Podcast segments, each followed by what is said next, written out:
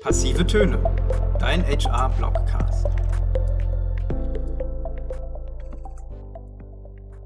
Herzlich willkommen zum Wireapply Blogcast. Mein Name ist Simon Herzing und ich bin bei Wireapply im Customer-Bereich tätig. Die heutige Folge heißt Arbeitgeber können nicht nicht kommunizieren. Teil 1. In unserem Artikel Die Stimme der Arbeitgebermarke haben wir verdeutlicht, dass Kommunikation das Mittel für ein gesundes Employer Branding ist. Aber auch vermeintliche Nichtkommunikation zahlt meist negativ auf die Arbeitgebermarke ein. Denn es ist auch für Unternehmen unmöglich, nicht zu kommunizieren. Man kann nicht nicht kommunizieren. Dieser eiserne Lehrsatz aus der Kommunikationswissenschaft ist eins zu eins auf das Thema Employer Branding übertragbar. Employer Branding ist eines der Wundermittel der vergangenen Jahre, um sich als attraktiver Arbeitgeber auf dem Arbeitnehmermarkt zu positionieren. Doch so einfach ist das gar nicht. Der Begriff Branding kommt ursprünglich aus der Viehwirtschaft. Um die gleich aussehenden Kühe am Ende der Saison auseinanderzuhalten, markierte man sie mit unterschiedlichen Brandzeichen. Schaut man sich heute in der deutschen Arbeitgeberlandschaft um, kommt einem als Kandidatin schnell der Eindruck, man stehe auf einer Weide gleich gebrandeter Kühe. Dabei haben die Unternehmen durchaus einzigartige Merkmale, die sie voneinander abgrenzen.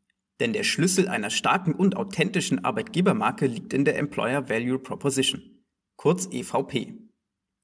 Die EVP ist das Kernelement der Employer Brand und beschreibt die Gesamtheit aller Angebote und somit das Alleinstellungsmerkmal eines Arbeitgebers, um sich von der Konkurrenz abzuheben. Sie ist sowohl ein Versprechen an potenzielle als auch an bestehende Mitarbeitende.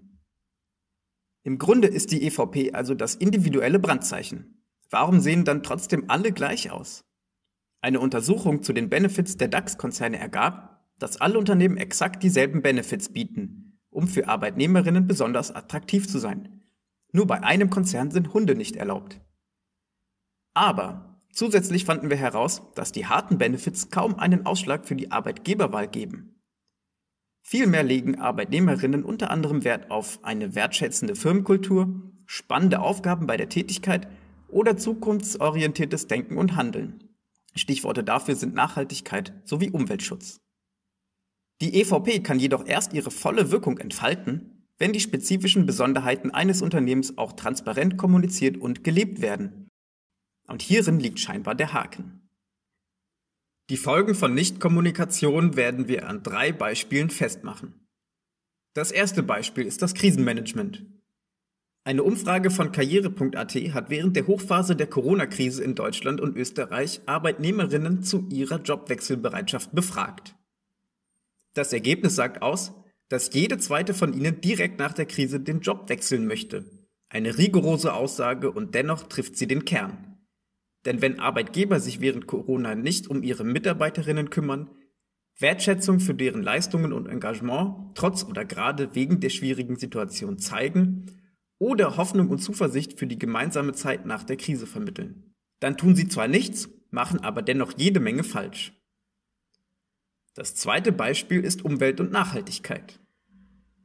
Eine Studie von Königsteiner zum Jobfaktor Klima fand heraus, dass Arbeitnehmerinnen sich Informationen vom Arbeitgeber zu dessen Engagement im Bereich Umweltschutz und Nachhaltigkeit wünschen. Jedoch nur in einem Bruchteil aller Fälle diese vom Arbeitgeber auch tatsächlich bekommen oder oftmals schwer aufzufinden sind. Auch hier wieder dasselbe Spiel. Die fehlende Kommunikation kann einen deutlichen Effekt auf den Bewerberinnenstrom und deren Bild vom Arbeitgeber haben. Ähnliches stellte die Befragung von Stepstone am dritten Beispiel Wunschdenken versus Realität fest. Hier wurden hunderte Fachkräfte zur Arbeitgeberattraktivität befragt. Die Umfrage ergab, dass sich 90 Prozent der Arbeitnehmenden eine wertschätzende Kultur wünschen, aber nur 18 Prozent das in ihrem aktuellen Umfeld als gegeben betrachten. Ebenso äußerten 91 Prozent den Wunsch nach Karriere- und Weiterbildungsmöglichkeiten, wohingegen gerade einmal 17 Prozent diesem Bedürfnis im Joballtag auch nachgehen können. Kurz und knapp bedeutet das, jede Nichtkommunikation erhöht das Risiko, von sowohl potenziell passenden Talenten nicht wahrgenommen zu werden, als auch die Bindung zu den aktuellen Mitarbeitenden zu verlieren. Das Verheerende an diesem Nicht-Employer-Branding ist nicht, dass kein Shitstorm stattfindet, kein großer Aufschrei entsteht, keine Empörung publik wird oder eine öffentliche Benennung von Defiziten zum Tragen kommt. Vielmehr ist es, dass Unternehmen ihre Fehler nicht erkennen und demzufolge auch nicht darauf reagieren können. Denn auf den ersten Blick geschieht scheinbar rein gar nichts. Natürlich werden Kandidatinnen ihre Unzufriedenheit wegen ausbleibender Kommunikation auf Arbeitgeberseite meist nicht öffentlich kundtun. Sie werden sich einfach für einen anderen Arbeitgeber entscheiden, ohne dass das Unternehmen dies mitbekommt. Was bleibt, ist der Frust im Unternehmen und die Frage, wo die Kandidatinnen sind.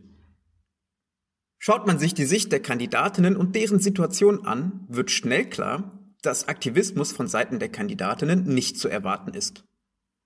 Schließlich hat sich in den vergangenen Jahren der Arbeitgebermarkt hin zu einem Arbeitnehmermarkt entwickelt.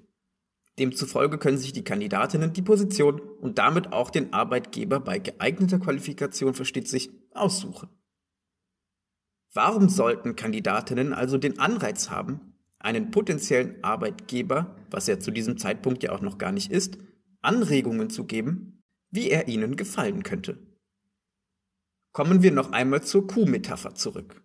Stehen auf einer Wiese nur gleich markierte Kühe, wird einem die Kuh, die am lautesten mut, am ehesten auffallen. Das gleiche gilt für Arbeitgeber.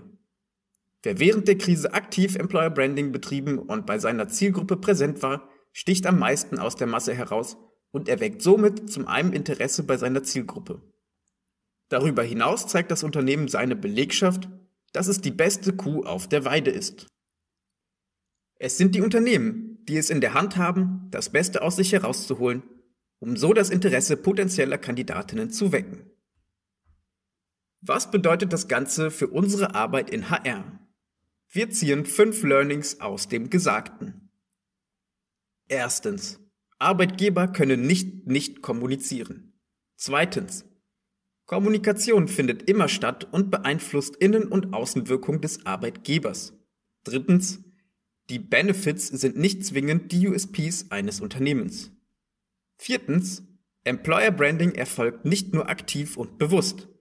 Und fünftens, anhaltende Nichtkommunikation reduziert die Aufmerksamkeit der Employer Brand. Das war's mit der aktuellen Y-Apply Blogcast Folge zum Thema Arbeitgeber können nicht nicht kommunizieren Teil 1. Mein Name ist Simon Herzing und wenn ihr mehr zu dem Thema erfahren möchtet, dann sagt mir gerne jederzeit Bescheid. Und schaltet auch bei der nächsten Folge wieder ein. Ich freue mich auf euch.